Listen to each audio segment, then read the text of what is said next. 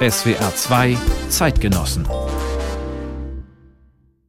am Mikrofon ist Doris Maul. Mein Gast heute ist Nils Pickert, Autor, Journalist und Mitbegründer von Pink Stinks, einer Protest- und Bildungsorganisation gegen Sexismus und Homophobie.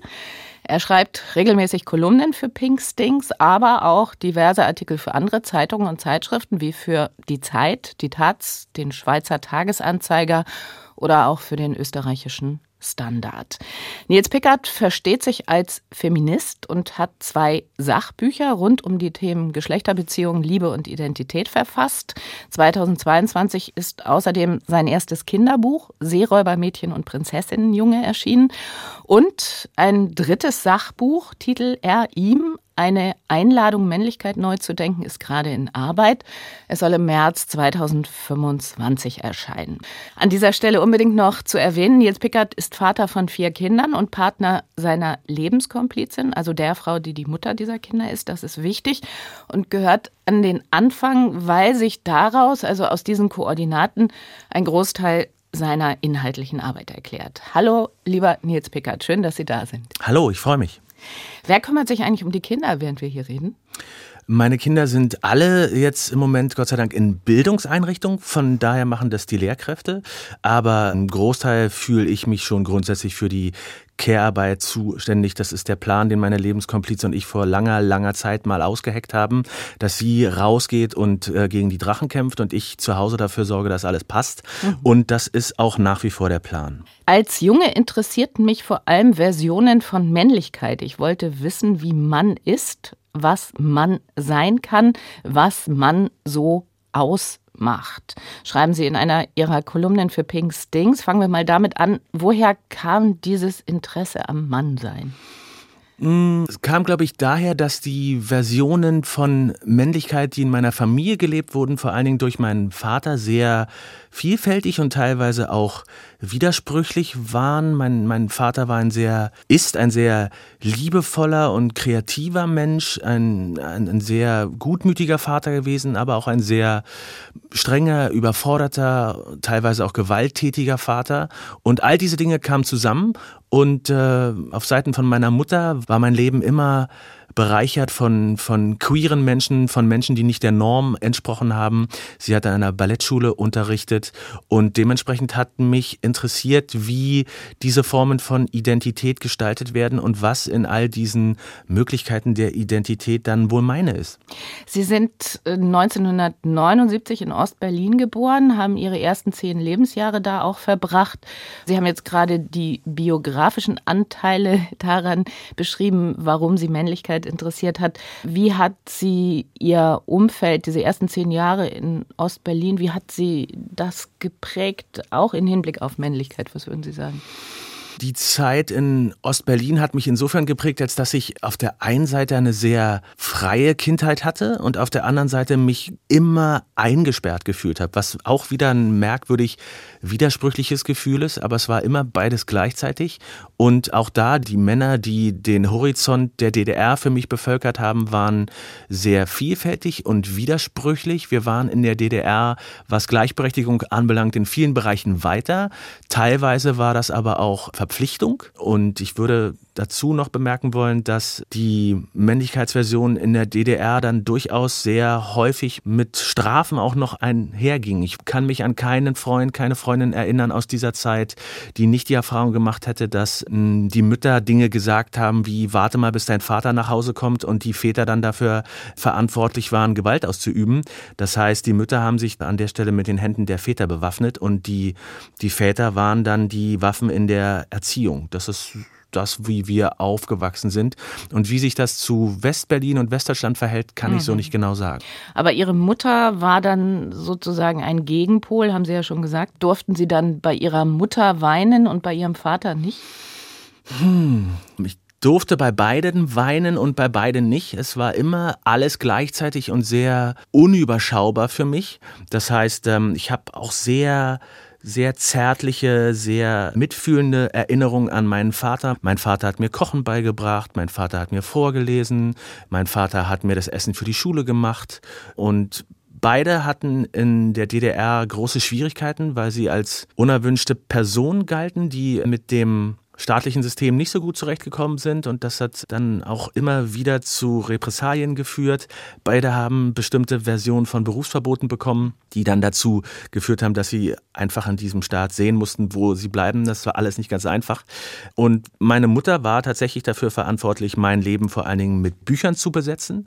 Die Regel war, dass sobald ich ein Buch lesen kann, darf ich das auch. Es gab kein Buch, was mir aus Altersgründen verboten war.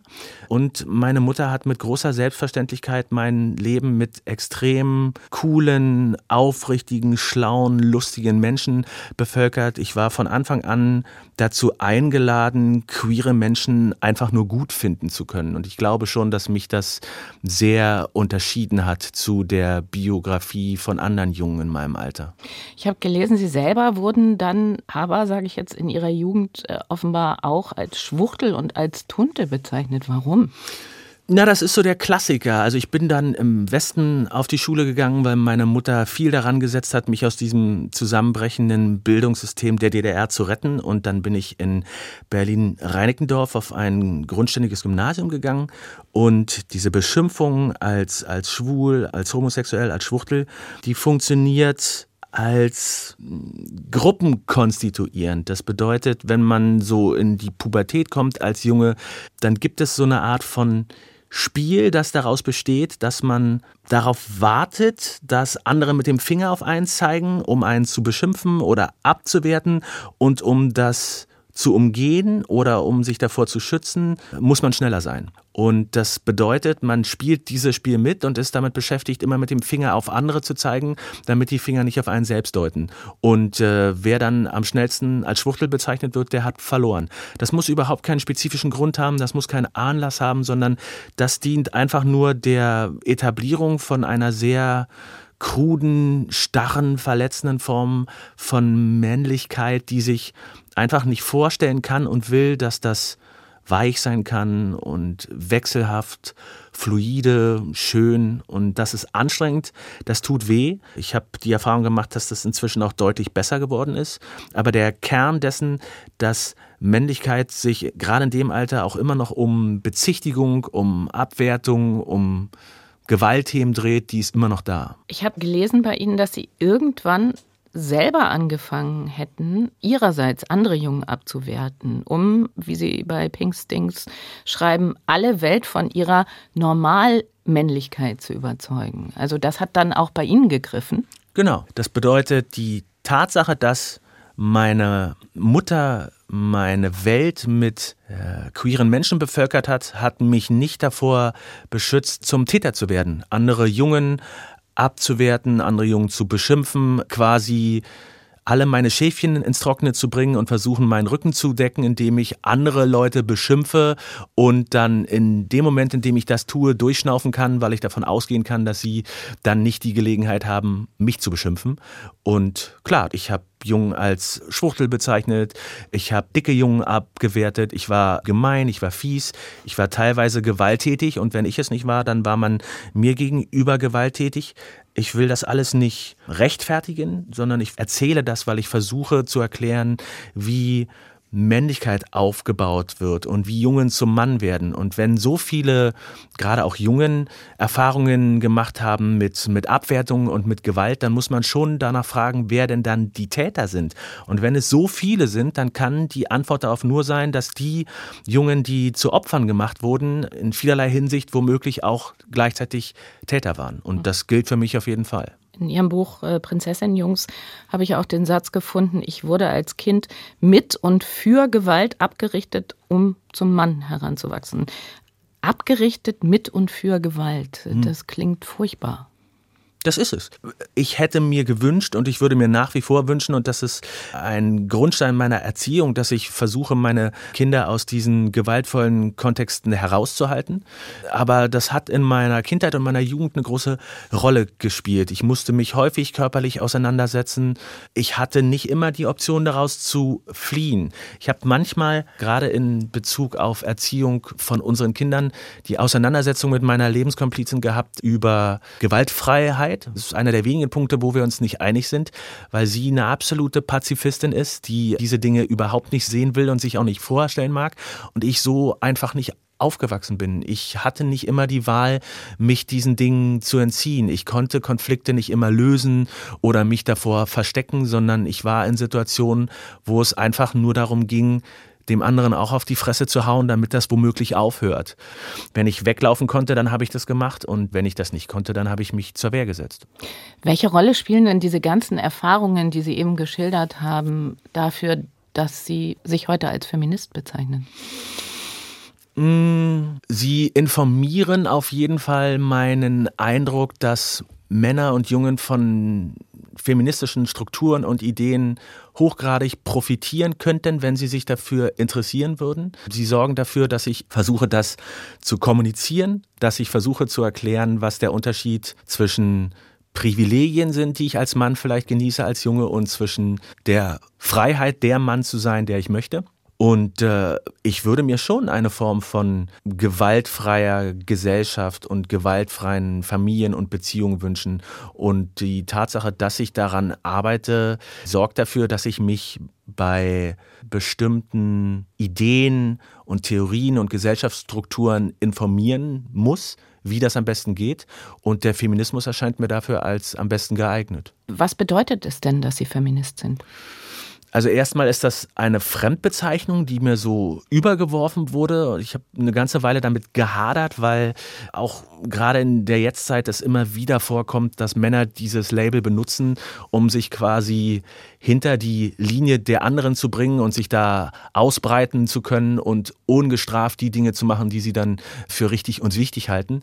Das heißt, ich habe lange damit gehadert, ob das wirklich gut ist, mich so zu bezeichnen oder mich bezeichnen zu lassen. Aber letztendlich informieren feministische Theorien und feministische Ideen Großteile meiner Überzeugung und meiner Handlung, was Geschlechtergerechtigkeit angeht, was die Rolle von Frauen und Männern angeht, was Fairness betrifft. Und dementsprechend ist das dann letztendlich der Grund, warum ich dieses Label für mich übernommen habe und auch nutze. Und macht Sie das manchmal einsam unter Männern mit diesem Label Feminist zu sein? Ja, weniger das Label, aber die Art und Weise, wie ich Vaterschaft definiere, wie ich mich um meine Kinder kümmere, wie ich Dinge rund ums Kümmern in den Vordergrund stelle, hat mich in den letzten 18 Jahren schon tatsächlich häufiger einsam gemacht. Ich bin froh, dass ich sehe, dass das sich heute verändert. Also diese Form der Vätervereinsamung, die sehe ich heute auch schon noch. Aber in den letzten 18 Jahren, und so alt ist meine Große jetzt, hat sich da einiges verändert. Als ich ganz frisch Vater war, gab es noch keine coolen Ratgeber dazu, wie man Vaterschaft gestalten kann. Es gab kaum Gruppen, in denen Väter stattfinden konnten. Ich war fast immer allein unter Müttern und dann ist es dann auch die Aufgabe von einem Vater wie mir, das nicht ausgerechnet noch den Müttern vorzuwerfen. Das ist etwas, was ich in der Gesellschaft sehr häufig lese, ist, dass dann mit, mit großer Verachtung und Herablassung darüber gesprochen wird, dass unsere Jungen ja in Bildungseinrichtungen fast immer von Frauen betreut wird und wie schlimm das ist, weil ihnen dann die männlichen Bezugspersonen fehlen würden. Selbst wenn das so ist, dann sind Männer ja großflächig dazu eingeladen, da stattzufinden. Sie wollen es aber in den meisten Fällen nicht, weil Care-Arbeit abgewertet wird und weil sie schlecht bezahlt wird und man Leute dafür auch noch verachtet, dass sie das machen. Und sich dann darüber zu erheben, dass in diesen kümmernden Tätigkeiten in allen Bereichen, in denen Kinder stattfinden, vor allen Dingen auch Frauen stattfinden, halte ich für einen schweren Fehler. Wir Männer, wir Väter sollten uns da selber motivieren, dort stattzufinden und versuchen, zu netzwerken und uns zu sehen, zu unterstützen. Das ist das, was mir anfänglich gefehlt hat, was mit den Jahren immer besser geworden ist. Und ich hoffe, das wird auch noch besser. Es wird ja in den letzten Jahren eigentlich viel über die Krise der Männlichkeit geredet. Sehen Sie eine solche Krise auch? Ich würde eine solche Krise auch sehen wollen und sehe sie tatsächlich, aber die, die Gründe, warum diese Krise angeschoben wird und jetzt so verstärkt in den Fokus gerät, sehe ich sehr anders als die Leute, die in den meisten Fällen darüber sprechen. Diese Krise geht fast immer mit der Diagnose einher, dass das Jungen heute keine Jungen mehr sein dürfen, dass die Welt verweiblicht ist, dass sie sich so verhalten müssen wie Mädchen. Und ich würde dem entgegenstellen, dass sie sich noch nie so verhalten durften, wie sie tatsächlich sind. Das bedeutet, in dem Maße, in dem Jungen sich für Verschönerung interessieren oder Trost brauchen oder Zärtlichkeit, lässt man das nicht zu, sondern sagt ihnen, dass sie gefälligst sich zusammennehmen sollen, aufhören sollen zu weinen. Und wenn sie sich lange Haare wachsen lassen, dann sind sie ein Mädchen. Das heißt, sie wachsen dann mit dieser implizierten Abwertung von Mädchen auf, was auch absolut nicht in Ordnung ist. Und deswegen würde ich alle einladen wollen, dass wir gesamtgesellschaftlich, gemeinschaftlich daran arbeiten können, dass Jungen insbesondere und Kinder im Allgemeinen einfach so sein können, wie sie sind, solange sie sich selbst und andere dabei nicht verletzen. Das mhm. wäre doch schon ganz cool. Aber wie schwer ist es heute, Mann zu sein? Die Probleme sind sehr viel offensichtlicher. Ich glaube auch, dass die Orientierungslosigkeit sehr viel höher ist.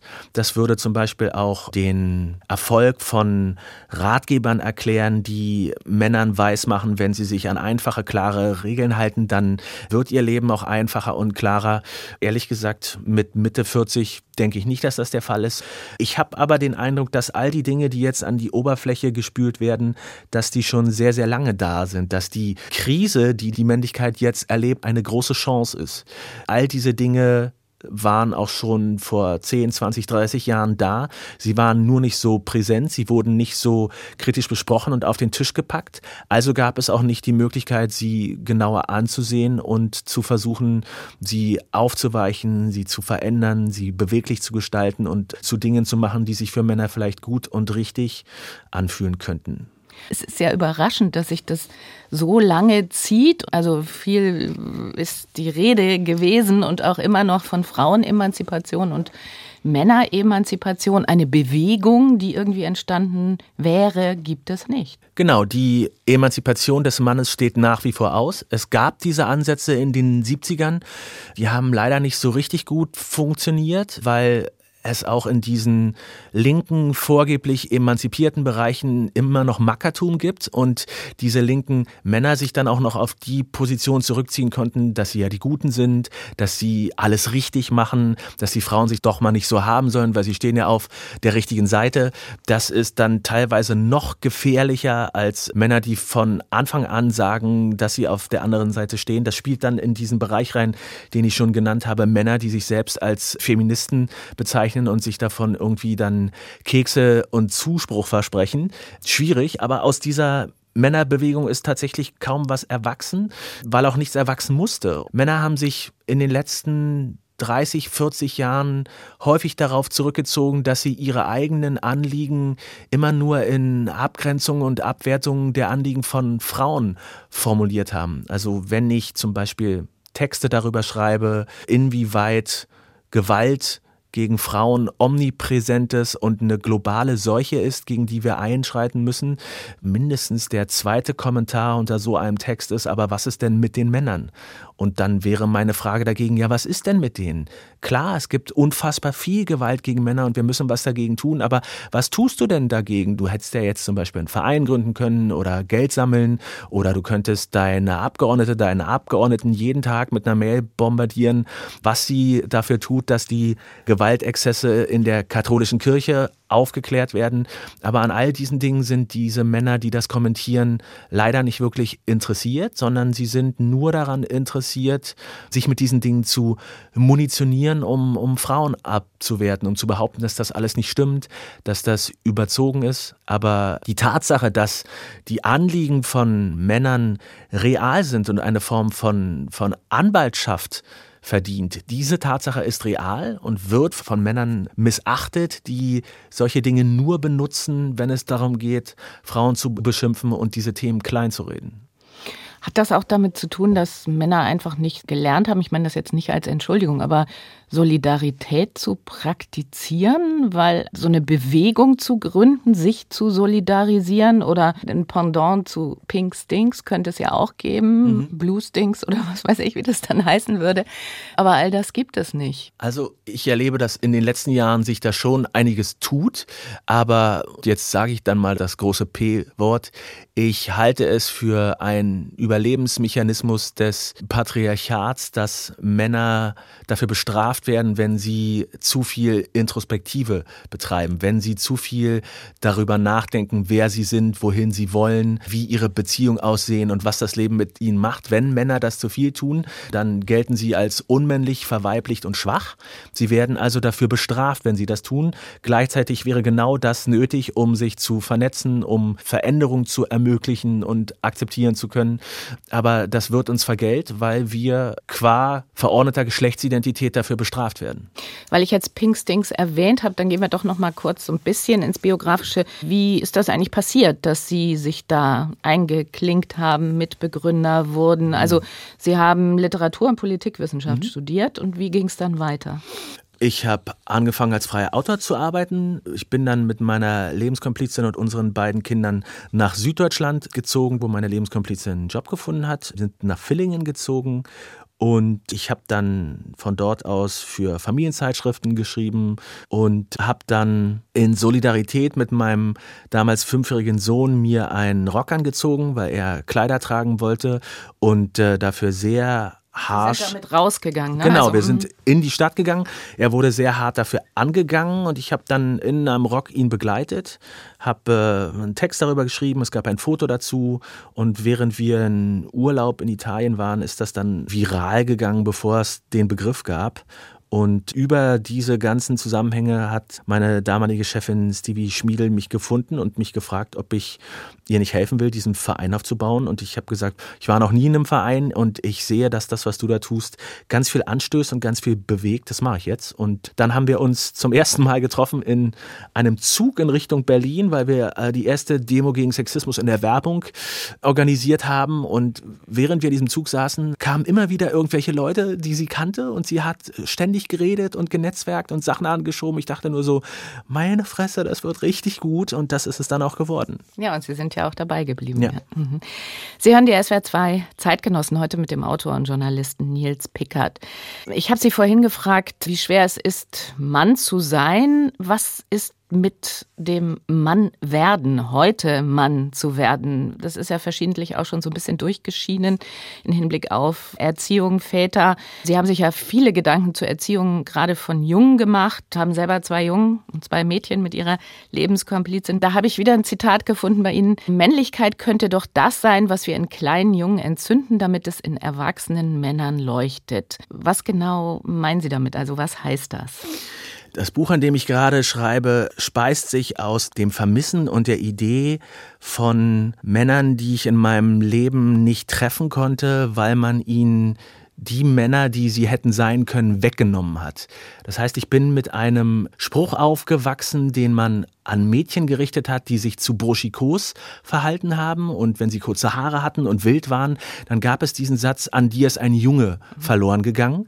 Und ich habe mir überlegt, dass dieser Satz eigentlich auch auf die Männer zutrifft, die so in meinem Leben sind, an denen ist auch ein Junge verloren gegangen und zwar der Junge, der sie mal gewesen sind, der vielleicht Zuspruch gebraucht hätte oder Zärtlichkeit oder Trost, der Lust hatte, sich zu schminken und zu verschönern. Und ich habe mich gefragt, wie meine Welt und wie die Welt von uns allen aussehen würde, wenn diese Jungen nicht verloren gegangen wären. Wie sich das anfühlen würde, wenn ich in einem Raum wäre, nur mit Männern, die, die man nicht mit diesen Stereotypen und Rollen zugerichtet hätte.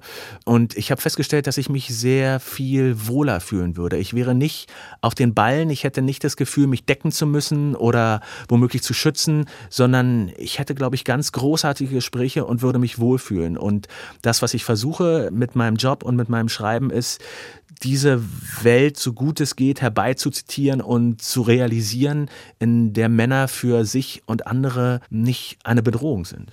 Aber das ist jetzt noch so das große Ganze. Wie geht das konkret? Also wie können wir unsere Söhne aus der Geschlechterfalle befreien?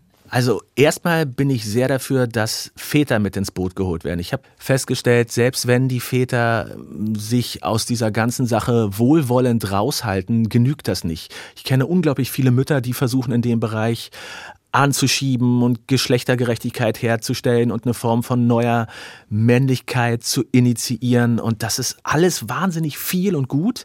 Aber der Vater, der daneben steht und nur sagt, mach mal, das reicht nicht, sondern was wir brauchen, sind zugewandte Väter, die sich solidarisch mit ihren Söhnen erklären, die nicht strafen, die sich für ihre Kinder haftbar und erklärbar machen. Ich kann mich zum Beispiel erinnern, als ich klein war und die Art und Weise, wie ich aufgewachsen bin, ich wusste über die Identität und das Leben von meinen Eltern fast überhaupt nichts. Ich wusste nicht, warum sie zusammen sind. Ich wusste nicht, was sie motiviert, wie ihre Geschichten sind, wie ihre Kindheiten waren. Das habe ich alles nicht gewusst. Das habe ich dann alles als erwachsener Mann versucht, mir mühsam in Gesprächen zusammenzupuzzeln. Und ich würde gerne, dass meine Kinder wissen, wer ich bin und ich will von ihnen wissen. Das ist das, was mir gefehlt hat und was Väter häufig nicht, nicht leisten leisten wollen und auch nicht leisten können. Und diese Form von solidarischer Sichtbarkeit für Jungen, vorleben, was sein kann und nicht abwerten, was nicht kommentiert werden muss, das wäre so der erste Schritt. Und noch konkreter, also Sie empfehlen unter anderem Jungen mit Puppen spielen zu lassen und Sie sagen auch, Jungen verdienen eine rosa Option. Genau.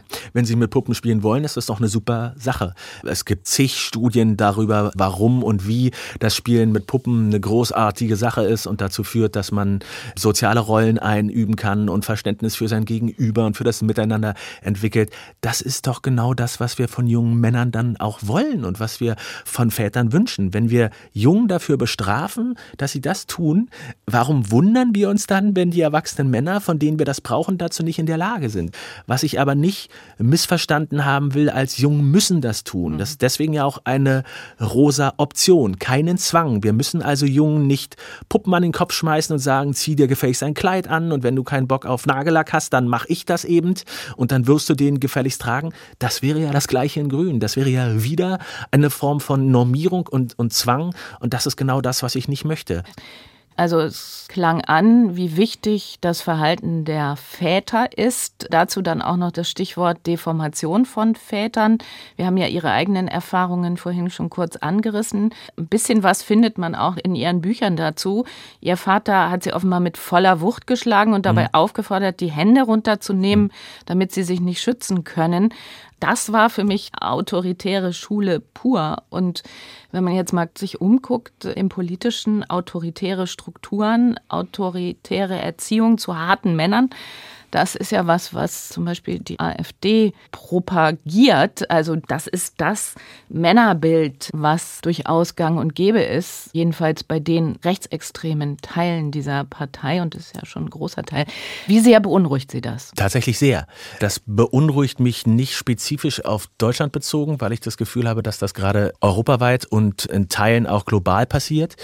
Aber die Rechte versucht tatsächlich auf Krisen zu reagieren, indem sie verspricht, dass mit den klassischen Rollen und mit dem, was wir als klassisches Rollenverständnis gelernt haben, sich all diese Probleme lösen. Das ist ja das, wenn Björn Höcke von, von Bühnen spricht und sagt, wir müssen wieder männlich werden, was er dann meint.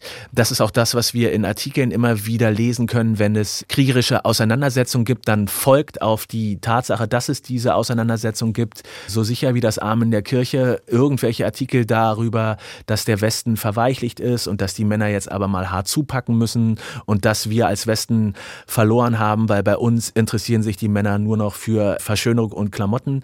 Und es ist tatsächlich erstens so nicht richtig und zweitens lügen sich die Leute, die das behaupten, auch komplett in die Tasche, weil sie vollkommen übersehen, dass in den Gesellschaften, die so martialisch aufgebaut sind, die die eigene Bevölkerung unterdrücken und abwerten, die mit queeren Menschen schlecht umgehen, die teilweise bestrafen bis hin zu foltern, sind es dann die reichen Familien, die dafür sorgen, dass ihre Kinder, ihre Söhne in diese angeblich verweichlichten, schlimmen westlichen Gesellschaften fliehen können, um dort endlich so sein zu können, wie sie sind. Das bedeutet, wir sind hier nicht verweichlicht, wir sind auch nicht vom Weg abgekommen oder davon, wie Männer und Frauen zu sein haben, sondern wir ermöglichen Menschen die Freiheit so zu leben, wie sie wollen, wenn wir uns dann tatsächlich dahinter stellen und uns ein bisschen Mühe geben. Und das ist ein sehr ehrenwertes und ein sehr schwer zu erreichendes Ziel. Und das wird fast auch immer mit dem Vorwurf verbunden, dass man sich um die falschen Themen kümmert, um Gendersterne, um Geschlechtergerechtigkeit, und ich habe eine ganz andere Erfahrung gemacht. Ich habe die Erfahrung gemacht, dass die Leute, die sich um solche Themen kümmern, eben auch um alle anderen Themen kümmern. Sprich, gegen rechts auf die Straße gehen, sprich, Geld sammeln, sich in jedem Bereich irgendwie versuchen einzubringen, haftbar zu machen, äh, die Schultern breit zu machen. Ich kenne niemanden, der sich nur dafür einsetzt, dass gegendert wird. Das ist komplett lächerlich, sondern das ist eine Option von vielen, für die man sich einsetzen kann und die man auch machen kann. Und das Thema soziale Gerechtigkeit ist unfassbar viel breiter. Und die meisten Menschen, die ich kenne, die sich für einen Aspekt davon einsetzen, setzen sich auch für ganz viele andere Aspekte ein. Und Gesellschaften, in denen die soziale Gerechtigkeit nicht so weit ist wie unsere Gesellschaft zum Beispiel, ich erlebe das, dass die mit sehr viel Sehnsucht und Bedauern auf das schauen, was sie haben könnten, was wir haben.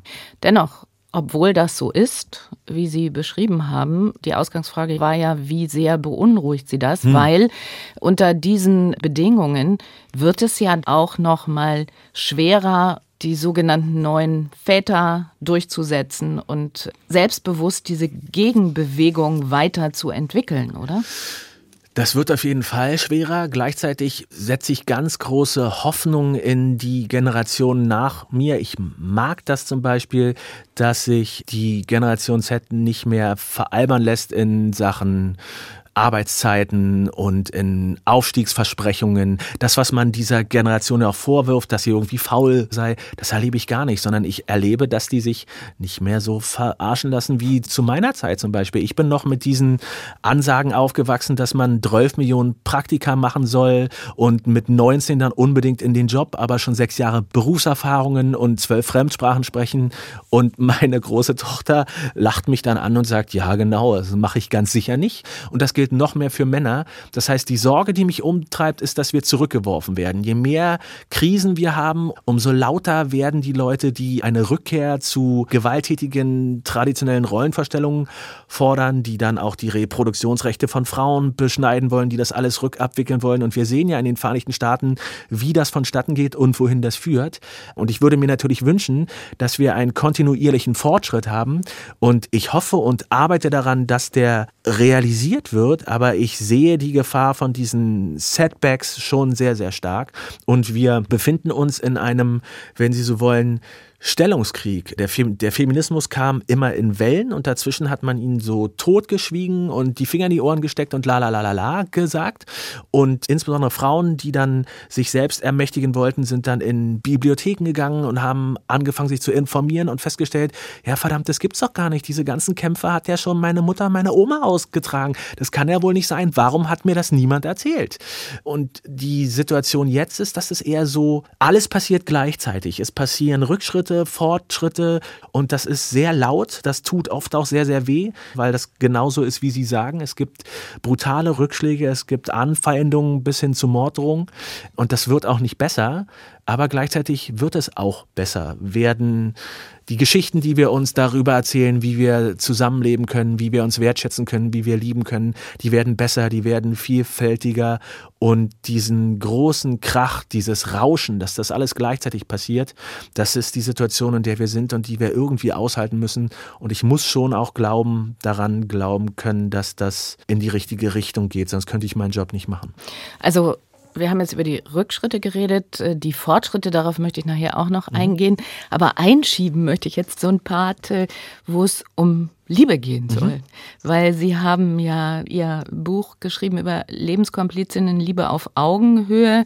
2022 ist das erschienen und Sie nennen das einen Frontalangriff auf die romantische Liebe. Im Vorwort schreiben Sie, ich will unsere Vorstellung von Liebe entlasten und sie belastbarer machen Wie lässt sich dieser scheinbare Widerspruch auflösen? Sie selber leben ja auch schon seit 20 Jahren mit derselben Frau zusammen, die Sie Ihre Lebenskomplizin eben nennen.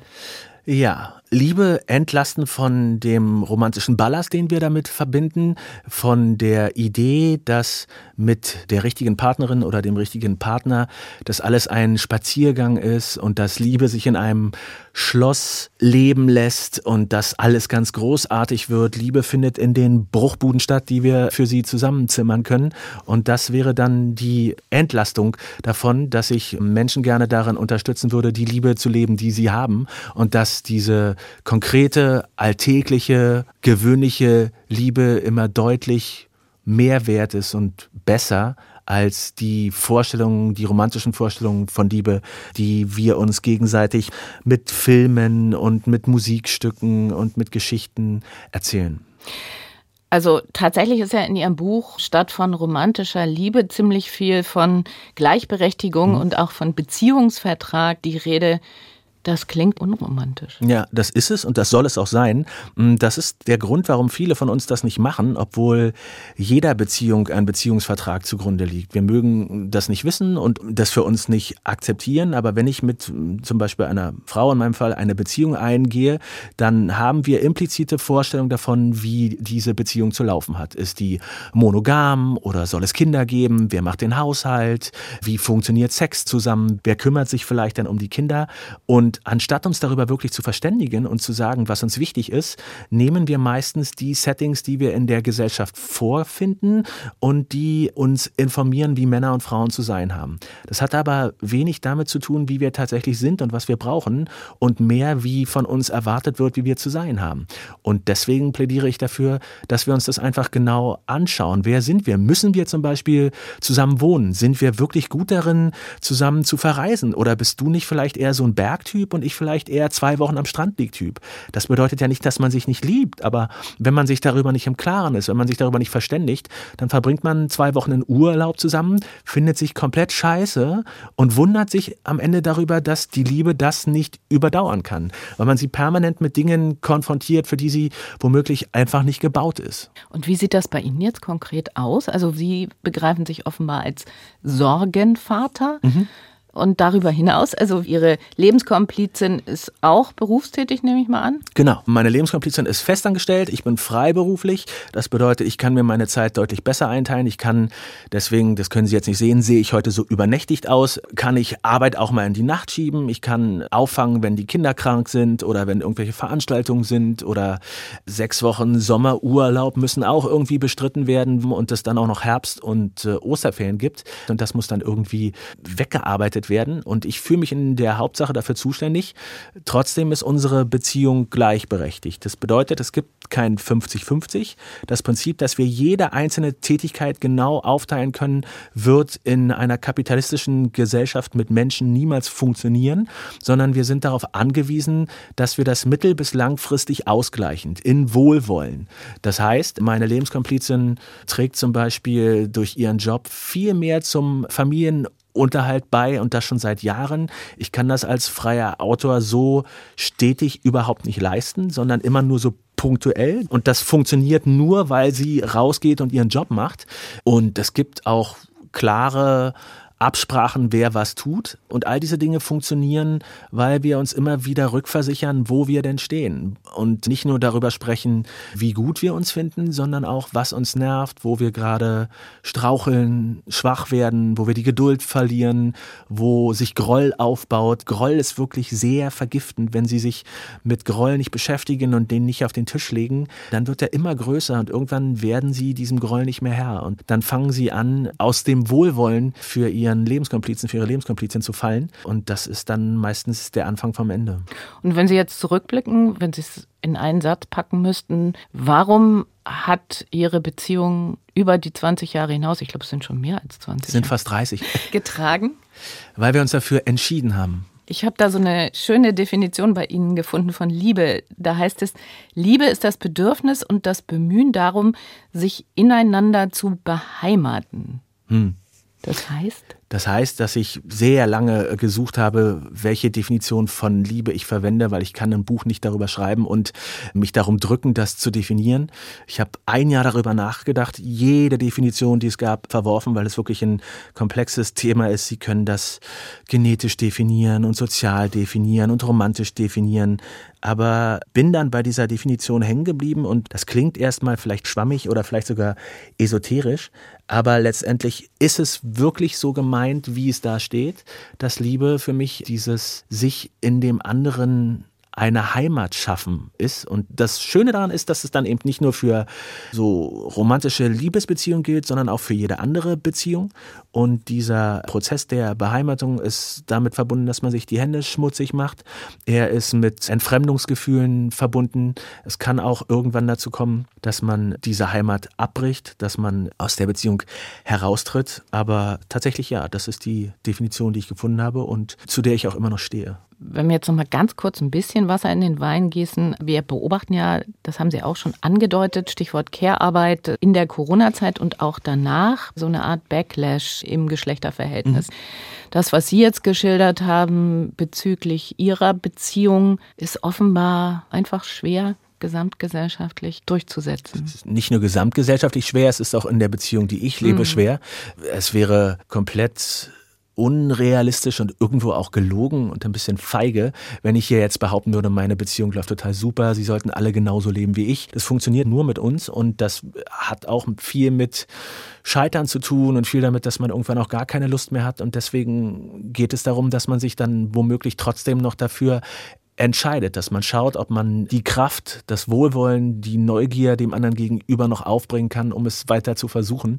Das ist sehr, sehr schwierig und gesamtgesellschaftlich dann noch mal schwerer, weil wann immer wir in schwierige Situationen kommen, wann immer es Krisen gibt und die gibt es in Beziehungen zuhauf, neigen wir dazu, in die Rollenmuster zu fallen, die wir gelernt haben.